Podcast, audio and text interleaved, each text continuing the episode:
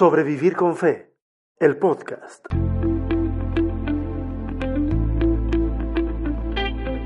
¿Qué tal a todos? ¿Qué tal a todas? Yo no sé si me están escuchando de día, de noche, qué están haciendo, pero me da tanto gusto poder volver a, comunicarme con cada uno y cada una de ustedes después de, ¿cuánto? Más, más de dos meses que no, no subíamos un programa de Sobrevivir con Fe, el podcast. Eh, el último programa fue, lo hicimos, o lo hice, eh, en Saltillo. El último programa fue eh, en Saltillo, ya no recuerdo en qué mes, fue el mes de, marzo, abril, mayo, el mes de mayo. Y ahora estamos ya en agosto y este programa lo estoy haciendo desde la ciudad de Austin, Texas. O Austin, Texas, como tú quieras decirle. Depende, de tu nivel de gringuicidad. ¿ah? Vas, a, vas a poder decirle eh, Texas o Texas. Y estoy súper, súper eh, eh, agradecido con, con Dios por, esta oportunidad que, que, se me, que se me dio en, este, en esta linda ciudad donde Dios nos ha permitido también tener lindos, lindos amigos. ¿Ok? Eh, así que eh, súper contentos, súper contentos por eso. Eh, este, este, es un capítulo distinto y quiero que me perdonen por cómo vamos a empezar este nuevo ciclo de, podcast de sobrevivir con fe. como, como mi trabajo se va a desarrollar acá en, en, en la ciudad de Austin, voy a estar mencionando con mucha frecuencia eh, la ciudad y todo, porque eh, efectivamente necesito promover el, podcast entre la población hispano hablante o hispano parlante de la ciudad de Austin. Así que hagan un favor, si ustedes conocen gente que sea de, esta ciudad, por favor, sugiéranles este, este podcast. Ya les voy a estar comentando un poquito qué es lo que vamos a hacer acá. Pero por ahora me gustaría pedirles eso. Eh, o, en general de los Estados Unidos, la población hispano, hispanohablante aquí es muchísima, así que eh, es como crear un nuevo nicho de, personas escuchando este podcast. Les decía, este va a ser un capítulo distinto, eh, diferente, porque eh, quedamos con la serie de eh, guía de supervivencia para leer la Biblia ahí en el aire. Me quedan dos capítulos todavía que desarrollar que tienen que ver con inspiración. Y el, capítulo que tiene que ver con eh, la persona de, de, Cristo o el Cristo como no paradigma de lectura de la Biblia. Y, y, vamos a retomarlo, lo voy a retomar, por supuesto que sí, la próxima, la próxima semana. Pero, pero hoy necesito contarles mm, algunas cosas y más o menos al contarles estas cosas, eh, poner en orden algunas cosas, algunas cosas mías. Eh, yo no sé si ustedes, alguno ha ido a, terapia psicológica o ha estado con un otro tipo de terapeuta o, consejero o coach, eh, donde, en donde te hacen hablar y te hacen decir cosas como, como una forma de, que tu cerebro vaya reorganizando o procesando ciertas situaciones, ciertas, eh, cierta información o, o ya, nuevas cosas que, que, hay que enfrentar. Y creo que eso es lo que necesito en este momento. Y es por eso que he titulado a este capítulo Catarsis. ¿Ok? Eh, simplemente quiero ir de forma muy natural contándoles lo, que está pasando, lo que pasó eh, y, bueno, para, para, más o menos yo hacerme una idea. Tal vez si tienen la paciencia de escucharme durante este podcast, eh, tal vez algo pueda salir que, sea rescatable para, para, ti. Pero si no, por favor, concédeme esta licencia para poder hablar simplemente de, de las cosas que estoy, estoy viviendo. ¿Ok? Primero me gustaría hablarles acerca de, todo este tiempo que pasamos en México con la familia, que, no fue poco tiempo, fueron seis años, seis años en México, cuatro años en el estado de Morelos y dos años en el estado de Coahuila. En Morelos estuvimos en Huastepec, ahí estuve pastoreando una iglesia y en el estado de Coahuila, en la ciudad de Saltillo, estuve, dirigiendo un instituto bíblico. Y si hay gente del Instituto Bíblico Nueva Creación que pueda estar escuchando este programa, les envío un fuerte abrazo, un saludo muy cariñoso. Los, los tengo en mi corazón como tal vez de las cosas más valiosas que pude hacer en, en México, que pude hacer en Saltillo, el estar frente a ustedes haciéndoles clases todas las semanas. Y, gracias por la paciencia también de aguantarme ciertas locuras, así que eh, estoy muy agradecido de, ese tiempo. Eh, hay lindos amigos que dejé en, en México, eh, curiosamente, algunos de ellos chilenos, obviamente muchos mexicanos, pero, pero un par de ellos que son chilenos fueron de los que me abrieron puertas. Miguel Ortiz, que es pastor en la ciudad de, la Ciudad de México, fue un, gran, un, ah, ¿cómo decirlo? Eh, de un espíritu muy generoso al abrirme las puertas de contactos y oportunidades para poder comenzar en, en, México y luego eh, está Paulo Parada, extraordinario músico chileno que es director musical en, Saltillo y que también él fue el instrumento que Dios usó para poder estar yo en esa, en esa ciudad. Tremendamente agradecido estoy de ellos y de un montón de gente allá eh, en México que nos trató de forma eh, maravillosa, de forma espectacular. De hecho, eh, creo, que, creo que nuestro capítulo con México no está cerrado, es un final abierto porque, porque en nuestro corazón está el deseo de poder eh, seguir estando en contacto con, con, la gente de México, por supuesto, de los cuales tengo maravillosos recuerdos. Tengo un montón de amigos en, las redes sociales que son de México. Eh, eh, queremos visitar nuevamente México. y no sé, y acá en, en, Austin seguramente nos vamos a encontrar con mucha gente de México, ya sea primera generación de migrantes, segunda, tercera generación de migrantes. Me refiero cuando hablo de segunda y tercera generación, tal vez no es, no es una forma muy precisa de expresarme, pero me refiero a aquellos, cuando hablo de segunda generación, eh, me refiero a aquellos que nacieron acá de, padres hispanos o se criaron acá y llegaron muy pequeñitos. Y ya tercera generación me refiero a gente que sus abuelos fueron los los inmigrantes eh, y que ellos ya están muy asentados acá. Entonces, Austin está totalmente permeado de la cultura mexicana. Eh, así que, evidentemente, mi capítulo con México es un, es un, es un capítulo abierto en muchos, muchos sentidos. Em, pasamos un mes y medio desde que nos fuimos de, México en Chile y necesitábamos tanto ese tiempo de poder estar con la familia. Constantemente, eh, una, de, de, mis preocupaciones como papá es que mis hijos mantengan una conexión significativa con, con, el, con el país de donde venimos. Y evidentemente esa conexión de alguna manera se va difuminando cuando has pasado seis años en otro país. El menor de mis hijos, eh, que tiene siete años, ya ustedes hagan sus matemáticas, eh, vivió la mayor parte de sus experiencias de amistad, eh, educativas, por supuesto, en México. Él habla como mexicano, él es el mexicano que tengo en la casa.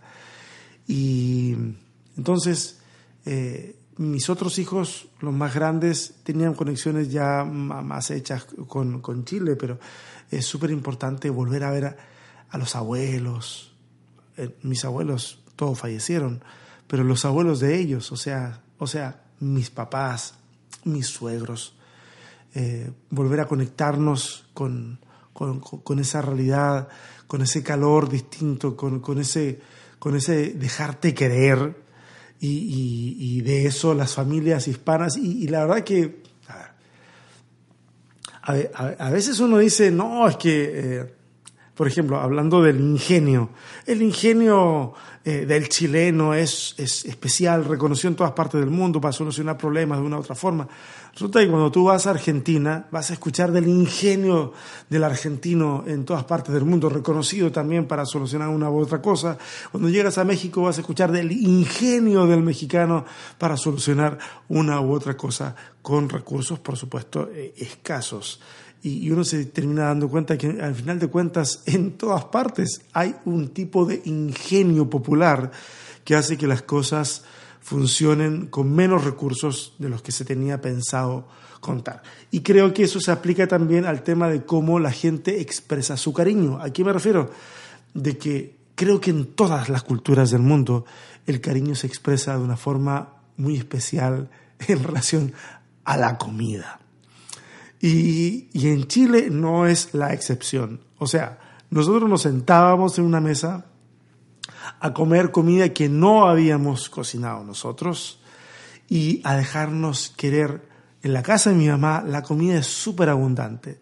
Entonces, si tú te quieres repetir el plato de comida, lo puedes hacer. Y si te quieres repetir de nuevo, lo puedes hacer. Y cuando, cuando de repente te encuentras de que muchas de las cosas que no comías hace tiempo están delante de ti, te abalanzas sobre esas cosas de una forma impresionante. O sea, hay gente que, que, me dice, bueno, ¿cuál es, qué es lo que tú prefieres de comer de Chile? Y la verdad es que de entre todas las cosas ricas y deliciosas que tú puedes enumerar, o que yo pudiera enumerar, eh, pan con mantequilla. Eso es lo que viene a mi mente.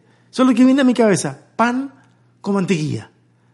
Que es algo súper sencillo, pero, pero, pero el asunto tiene que ver, y los chilenos me van a entender, sobre todo los que están en la diáspora, ah, tiene que ver, en todas partes hay pan, pero no está ese pan.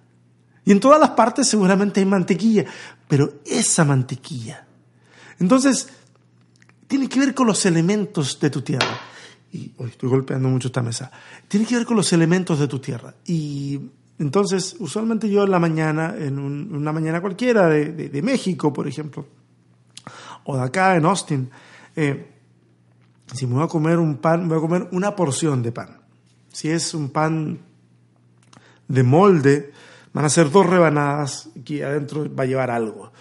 Bueno, eh, eso equivale más o menos a la mitad de un pan chileno que se usa allá, a esa porción. Eh, y yo en las mañanas allá, durante la primera semana, me encontré comiendo tres y hasta cuatro piezas de esos panes en Chile, con abundante mantequilla y otras cosas. Eso hizo, para que ustedes sepan, mis amados y estimadísimos oyentes, que su servidor subiera como nueve kilos en un mes y medio de apapachos.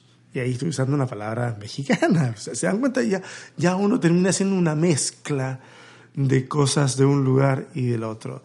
Eh, eh, una vez llegué aquí, ya me puse en campaña y ya estamos perdiendo algo de peso porque ya volvimos, bueno, las últimas semanas en Chile, ya cuando me di cuenta de que, o sea, ¿qué pasó acá?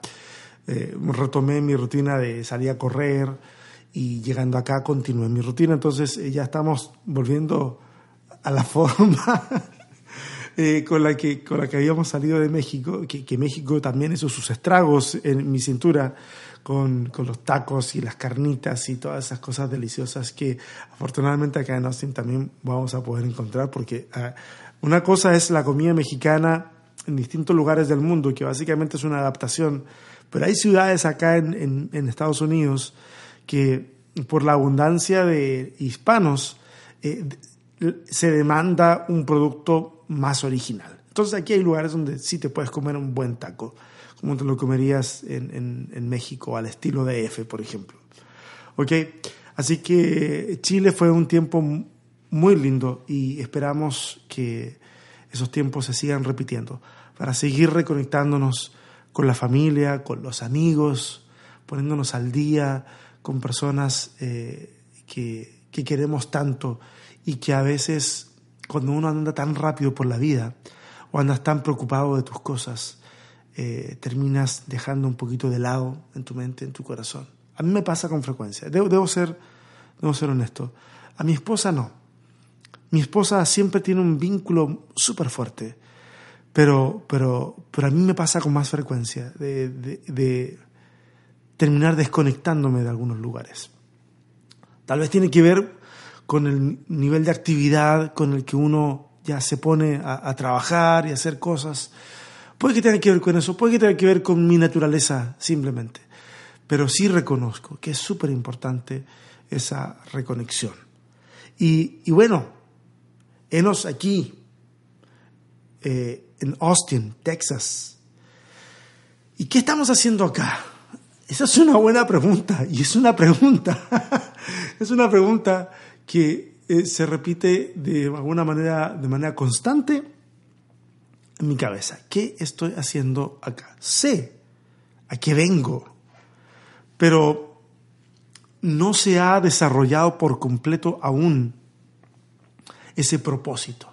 Entonces estamos en un, en un intertiempo, en un intertanto en el que estamos básicamente intentando adaptarnos a la ciudad.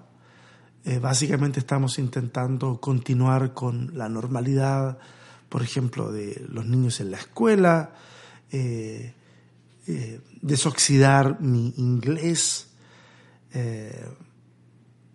que mis hijos menores aprendan el inglés, aprendan el idioma, ese tipo de cosas. Llegamos a una temporada bastante calurosa acá, eh, como, como la norma eh, en, en, Sudamérica y Latinoamérica son los grados centígrados, o sea, Celsius degrees.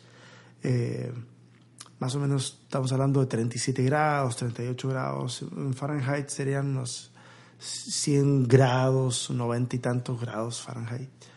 Y gracias a Dios, gracias a Dios, en eh, Huastepec, en México, nos preparó para enfrentar este tipo de temperaturas. Entonces no nos desesperamos con el calor, pero gracias a Dios que en el departamento donde vivimos tenemos un delicioso, maravilloso eh, aire acondicionado. Eso hace que las noches se duerman con, con, mucha comodidad y durante el día, mientras estás en la casa, haya mucha comodidad. Eh, intenté grabar este podcast hace unos días atrás, no fue posible, eh, pero ahora estoy en medio de la noche, son las 12.30 de lo que ya vendría a ser el día viernes 3 de agosto. Aquí estoy sentado en el comedor de mi casa y, y si escuchan un zumbidito de fondo, ese es el aire acondicionado que hace que no esté sudando como chivo en este instante. Pero bueno, quiero contarles, quiero contarles un poquito eh, en que estamos. Eh, estamos con una iglesia muy bonita de la United Methodist Church o de la Iglesia Metodista Unida, eh, una congregación que se llama Austin New Church o la iglesia, la nueva iglesia de Austin, que tiene ya varios años y, con ellos eh, hay un proyecto para poder desarrollar un, una obra entre el mundo hispano, como ya les dije, primera, segunda, tercera generación y más, eh, en el lado este de la ciudad de Austin. Eh, hay muchos desafíos y la verdad que, que, creo que, mira, a mí me, ha pasado, me pasa algo, ¿eh? Que puede ser una interpretación que yo hago de las cosas que vivo y puede interpretarse casi de una forma causística o secuencial, no, no, no sé cómo, cómo verlo, pero, pero, pero es, ah, en, en, mi caso, yo, yo lo interpreto de una forma diferente, yo, yo veo de que en, en este caminar de fe, cada cosa en la cual Dios nos ha metido para hacer eh, y que nosotros hemos decidido responder a, esos desafíos. Y cada una de esas cosas, de alguna manera, eh, eh, a ver, espero no ser tan complicado para explicar esto. Es como que nos metemos en una situación y nos damos cuenta que nuestro estadio previo sirvió de preparación para esta nueva situación. Y al mismo tiempo, esa nueva situación nos presenta desafíos y aprendizajes y, experiencias que cuando paso al siguiente estadio me doy cuenta que todas esas cosas nos prepararon para esta nueva situación. Y créanme, se los digo de todo corazón, eh, al estar acá en Austin, eh, el estar acá en Austin se siente de esa manera, como que cada una de las cosas que pasaron antes nos prepararon para esta situación. Sí, sí, sí. Alguno de ustedes puede decir, no, no, no, es porque estás preparado eh, en estas circunstancias o en estos aprendizajes que la puerta se abre. Sí, y es una forma de verlo, ¿ok? Eh, pero, pero, pero desde, este, desde, esta forma de interpretar mi realidad, eh, de alguna manera siento que mi, mi sed de propósito se, se ve satisfecha. ¿Ok?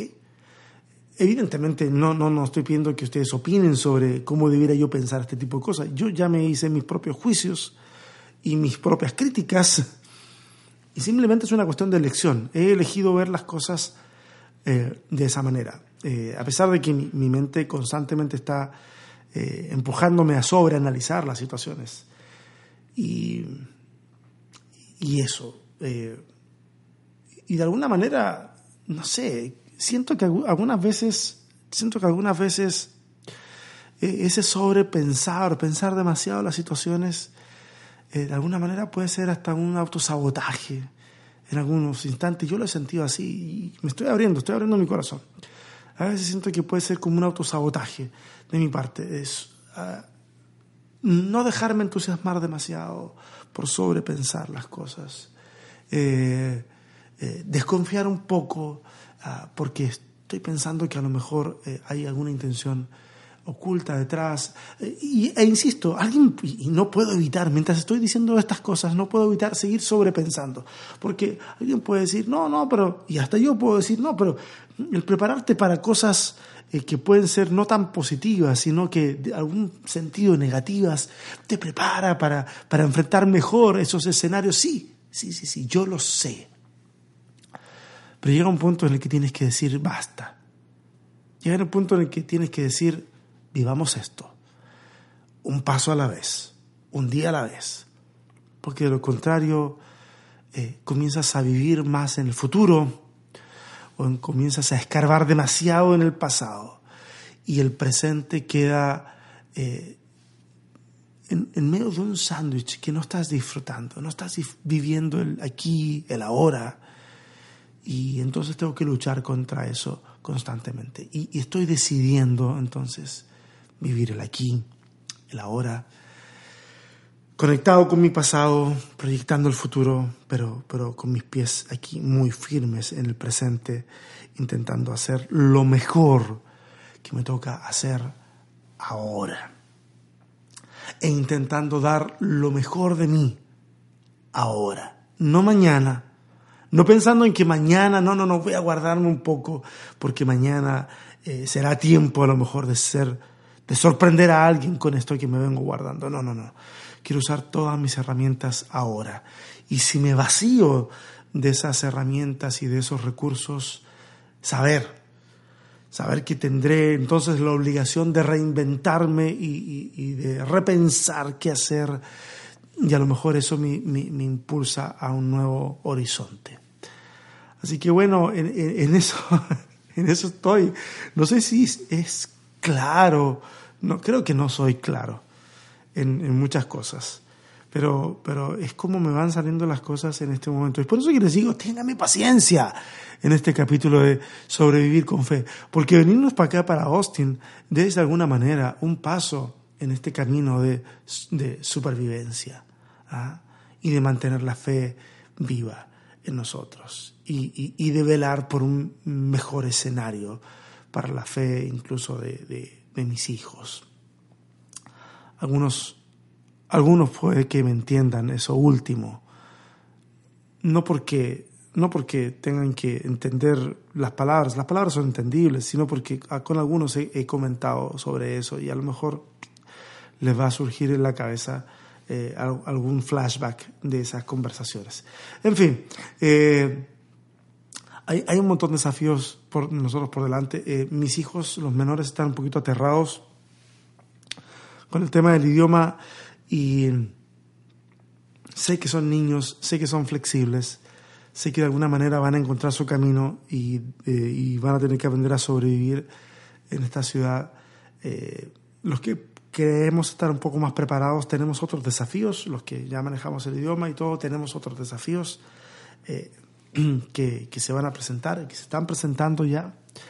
Así que hay, hay un montón de cosas eh, al respecto de eso. Tenemos que ver la forma de validar el high school de Matías, que es el mayor de mis hijos. Hemos estado haciendo homeschool con él durante muchos años porque él, su vida es la batería, es la música, está sufriendo horrores porque no tiene una batería a mano para estar tocando pero, pero sigue ahí disciplinado con, con sus libros y el pad y todo eso.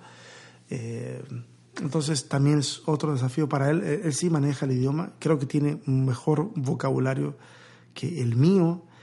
Eh, y, básicamente todo esto tiene que ver, eh, bueno, mi esposa entiende muy bien el inglés, tiene un excelente oído para el inglés, pero todavía tiene que vencer la barrera de, del hablarlo y, déjenme decirle una cosa. Eh, les, dije la otra vez en un, en, un, en un podcast que soy de las personas que corre hacia sus miedos. Que corre hacia sus miedos. O sea, veo algo que, que me aterra y como una forma de enfrentarlo, corro directo hacia eso que me puede resultar aterrador. Si tengo mucho miedo de decir, ¿cómo es que voy a hablar esto? ¿Cómo es que le voy a preguntar tal cosa? Voy y meto las patas hasta el cogote y, y me doy a entender de alguna manera o, al menos eso pasaba antes. Ahora soy, ahora no, no estoy mal, no, estoy tan mal. Eh, eh, de hecho, les, les voy a contar, este domingo me toca dar mi primer sermón acá y va a ser en inglés. Eh, tuve la oportunidad de dar mi primer sermón en inglés hace... Uy, ¿cuánto? En el, hace nueve años en, en Escocia mientras estábamos en una gira, eh, me tocó dos veces salir al, ruedo y, predicar en inglés porque la persona que tenía que predicar estaba con, un, estaba con una afonía terrible y supe momentos antes y tuve que improvisar algo con un inglés estilo Tarzán que, que no les explico, como, eh, horrible, pero lo hice. Ah, yo he tenido experiencias eh, dirigiendo un poquito la música y haciendo como de worship leader eh, en inglés en los Estados Unidos, en Alemania, en otros lugares, pero predicar así como fue como tirarme a los leones. Eh, esta es una experiencia distinta, mi inglés está un poco más reposado, hay ideas más complejas, va, a ser muy interesante eso. la iglesia va a subir esa, es una predicación que vamos a hacer en, en conjunto con, con un amigo que tengo acá, eh, que es el precursor de que estemos en este lugar. Eh, y va a ser interesante, la iglesia lo va a subir como podcast también, así que yo eh, voy a compartirles a ustedes ese podcast también para que lo puedan escuchar. Los que hablan inglés lo van a entender, los que no, pues pídanle discernimiento al Señor o pónganse a aprender, no sé, pero para el que quiera escucharlo, ahí va a estar. Para el que quiera reírse de mis errores al hablar, ahí va a estar. Okay. Básicamente todo esto se trata de encontrar un nuevo ritmo de vida. Y cuando estamos tratando de encontrar un nuevo ritmo de vida, eh, uno está en un, quiera lo uno o no aceptar, uno está en un tiempo de crisis, porque no sabes cómo ajustarte a lo que viene. No sabes. Tienes que descifrarlo, tienes que trabajarlo, tienes que frustrarte un poco hasta encontrar un ritmo de vida. Nosotros que nos hemos mudado tantas veces con mi familia, eh, ya tenemos algo de experiencia en eso, pero la experiencia, ¿saben para qué sirve? Para darnos cuenta de que esto es así.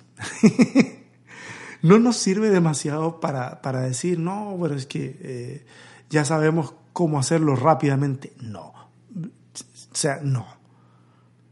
Cada ciudad, cada país tiene un desafío diferente que hace que todo sea distinto. Lo único que la experiencia nos ha dado en este sentido es ponernos en la alerta de entender y saber de que así son las cosas.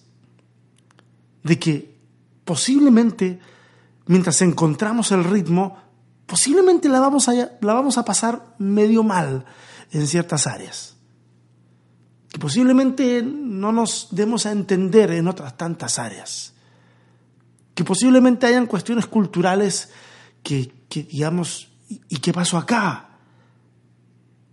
O que también cosas culturales nuestras que hagan que el resto diga, ¿y, y qué pasó acá? O sea, eso puede suceder, es, es una ruta que va para los dos lados, ¿ok? Así que eh, estamos tratando de encontrar eh, eso. Y eh, en eso que les dije hace un rato, o sea, en este, este tiempo de encontrar el ritmo es que me di cuenta de lo que les dije hace un rato, de que me cuesta un poquito emocionarme por las cosas buenas que pasan. Ah, y trato de analizarlo y usar un poquitito los vagos conocimientos de psicología que tengo y es como que si uno se, estuviera diciendo que, que, no mereces algo, de que a lo mejor hay alguien que lo merece más que tú, de estar en un cierto lugar. Y, saben que eh, no es que uno quiera ser pesimista, pero, pero es cierto, o sea, eh, creo yo que hay gente mucho mejor y más capacitada para estar haciendo lo que yo voy a hacer, en el lugar que lo, que lo vamos a hacer. Eh, ¿Será excesiva cautela de mi parte? No lo sé. Pero yo sé que hay gente que puede hacerlo mejor. Pero, pero nuevamente mi, mi, mi, cabeza me dice, pero ¿sabes qué? Ellos no están acá. Y el que está acá eres tú. Y por alguna u otra razón te ganaste la confianza de esta gente. Así que enfréntalo. Hazlo. Vívelo disfrútalo. ¿Sabes? Creo que eso le pasa a mucha gente. Creo que eso le pasa a mucha gente. Sentir que a lo mejor las cosas buenas que le suceden no, no se las merecen. Y, cuando yo me he dado cuenta que cuando eso sucede, uno, uno, uno, se, uno se sabotea porque si uno se siente mal o si las cosas no salen tan bien, como que de alguna manera, sí, sí, sí, esto es lo que me merezco, que las cosas no salgan tan bien. Eh, pero saben que yo, yo creo que, y, y me lo estoy diciendo a mí mismo ahora, hay que ver las cosas de otra forma. Y hay que disfrutar el día a día. Y si nos caemos, nos levantamos. Y, si duele, pues que duela. El dolor de alguna manera nos va a enseñar, o la decepción, o lo que sea, nos va a enseñar que vamos a tener que enfrentar las cosas de otra manera, eh, mejor, con, no sé, decidir mejor. Al final de cuentas, al final de cuentas, eh, todo, todo este caminar de la vida, es una, para mí es una constante capacitación, o sea, cada día tiene un desafío nuevo para el cual estamos preparados a medias. Y, y durante ese día, durante esa etapa, durante ese periodo, durante esos años que nos demande ese nuevo desafío, vamos a, vamos a encontrarle la vuelta y vamos a ver cómo, cómo hacemos calzar las distintas partes del rompecabezas. Un rompecabezas frente de, del cual no podemos ver todas las piezas aún y como que se nos van como que nos van pasando de a 10 piezas. Ah, y más o menos vas buscando una posición y hay piezas que no encuentras ningún sentido hasta que te pasan las 10 siguientes y de, y de, alguna manera vas formando una gran imagen. Eh, yo veo así la vida, por lo menos. Entonces, eh, insisto, eh, discúlpenme por, por, hacer este capítulo eh, algo distinto, ¿no? no es un input teológico, no es, mira, les voy a contar esto y les voy a enseñar esto otro, o mira lo que descubrí, o es, es simplemente, estoy sentado frente al micrófono, simplemente hablando y esperando que todo lo que yo les esté diciendo de alguna manera me esté ayudando. Disculpen que sea egoísta en esto, pero que de alguna manera me, esté ayudando a mí a poder enfrentar lo nuevo que se viene y, si, y, esperando también que de alguna manera sirva como, como aliento, como punto de referencia, no sé, para, para alguno, alguna que está escuchando este podcast y que en algún momento puede sentirse un tanto confundido. Todos nos sentimos confundidos en algún momento de la vida. En algún momento de la vida sentimos que se nos pone patas para arriba todo, eh, que no sabemos, es como cuando te revuelve la ola en la playa, en donde por unos nanosegundos, microsegundos, no sabes hacia qué dirección está la superficie, porque lo único que sabes es que necesitas respirar. Y esos microsegundos se, se sienten como una eternidad hasta que sales a la superficie. Todo el mundo te dice que no fue tanto, pero tú lo sentiste de una forma diferente. No sé si, no sé si alguien de los que me están escuchando puede decir amén a eso. ¿ah? De, decir, sí, yo me he sentido así en la vida. Como que me agarró la ola, me revolvió y acá estoy tratando de entender cómo salgo a la superficie. Y, no es que esté en un periodo así de, de ese tipo de crisis, no pero de repente los eventos se suceden de forma tan rápida. O sea, pasó tan rápido el tiempo en Chile. Es como si hubiésemos dicho, nos va a quedar tiempo para allá, para estar y disfrutar con la familia. Y de repente, ¡pum!, abres los ojos y, te das cuenta que esa mañana tienes que tomar desayuno rápido porque tienes que irte al aeropuerto a un nuevo desafío. Y, y de repente dices, ¿a dónde se fue todo ese tiempo? Alguien me entiende, ¿cierto? Yo espero que alguien me entienda. Ah, eh, el otro día alguien me preguntó algo y quisiera tratar de responderlo un poquitito. Eh, alguien me preguntó cómo, cómo, es que yo conseguía que ciertas cosas ocurrieran. Eh, de alguna manera, de alguna manera, esa persona estaba preguntando eh, por el contexto de la, conversación lo digo. De alguna forma estaba preguntando, oye, ¿cuál es el secreto de tu éxito? Y, cuando yo interpretaba eso me daba cuenta que tampoco esa persona me conocía. Porque, porque la verdad de las cosas es que la gente ve ciertas cosas. Y la gente percibe ciertas cosas. Básicamente lo que tú les dejas ver. Y no siempre la gente es capaz de ver la parte difícil, lo complejo de una situación, de una etapa. Y a veces las personas ven simplemente una fotografía o ven de que hiciste un video. O sea, se recuerdan de los videos de respuestas honestas. van a volver, van a volver, por si acaso, van a volver.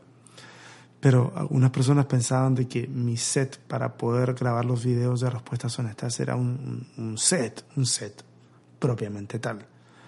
Eh, cuando en realidad mi set era ridículo, era una pared con una tela eh, y tres, tres, focos que compré en el Walmart eh, y eso sería todo. Y tratar de lidiar con un ambiente bastante ruidoso, así, así de sencillo. Eh, bastante arcaico. Y de repente la gente ve, ve otra cosa, porque no ve eso, ve, el producto final. Eh, ve la fotografía con tal o cual personaje que más o menos es conocido o más o menos es famoso. Y la gente tiende a pensar de que las cosas se dan eh, casi casi como si estuvieras en una carrera profesional, en donde eh, alguien dice, ahora, algunas personas en algún momento han dicho algo y como, que me, mm, como que me arde un poquito en el estómago, no de rabia, sino de que, mm, ¿de qué estamos hablando? Cuando a veces la gente dice, ah, estás en las ligas mayores. ¿Qué son las ligas mayores? ¿Qué son? En la pastoral, ¿qué son las ligas mayores? ¿Está una iglesia más grande, más chica? ¿Qué son? ¿Conocer más gente? ¿Qué son las ligas mayores? Aquí no hay ligas mayores. Y los que se compran ese cuento de las ligas mayores, sea, devuélvanlo. Devuélvanlo. Las ligas mayores no tienen que ver con, con escenarios más altos y pantallas más grandes. No hay ligas mayores. Cristo nos ha llamado a servir donde sea. Donde sea. Un lugar grande, un lugar pequeño, tres mil personas, diez personas. Es simplemente lo que te toca hacer ese día. Es simplemente eso. Y, si hay algo que... Y yo le respondí a esta persona de una forma muy sencilla, porque si hay algo que yo he intentado hacer, donde quiera que yo haya estado, he intentado siempre hacer el mejor papel posible. A veces lo he conseguido, otras veces no lo he conseguido.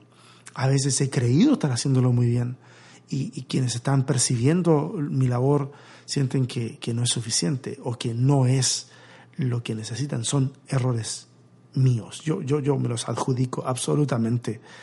Eh, me cansé de, de, apuntar en los errores del resto para justificar cosas mías. No, yo asumo ese asunto, así como asumo eh, las cosas malas que ocurren desde un punto de vista que no es de víctima, sino es de hacerme cargo de las situaciones. Entonces yo lo, lo, asumo absolutamente, pero siempre, siempre, siempre he intentado hacer lo mejor posible mi papel, donde quiera que esté trabajando. He tratado de ser leal al máximo con quienes han depositado la confianza eh, sobre mí y he tratado de mantenerme o me he mantenido, esa es la situación, me he mantenido firme en mis convicciones, mis convicciones de vida, mis convicciones de familia, mis convicciones teológicas.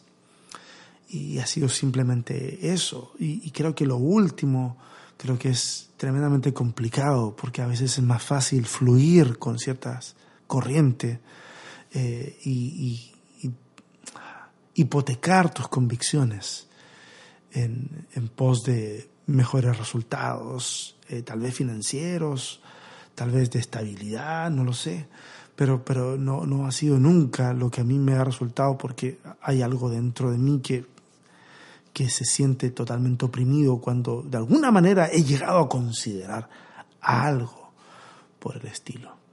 Y, gracias a ese tipo de cosas he, podido conocer a cierto tipo de personas eh, maravillosas, de verdad que sí.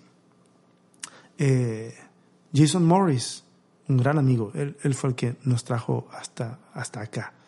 Jason Morris eh, lo, molestamos mucho, iba a decir lo leseamos mucho, expresión totalmente chilena.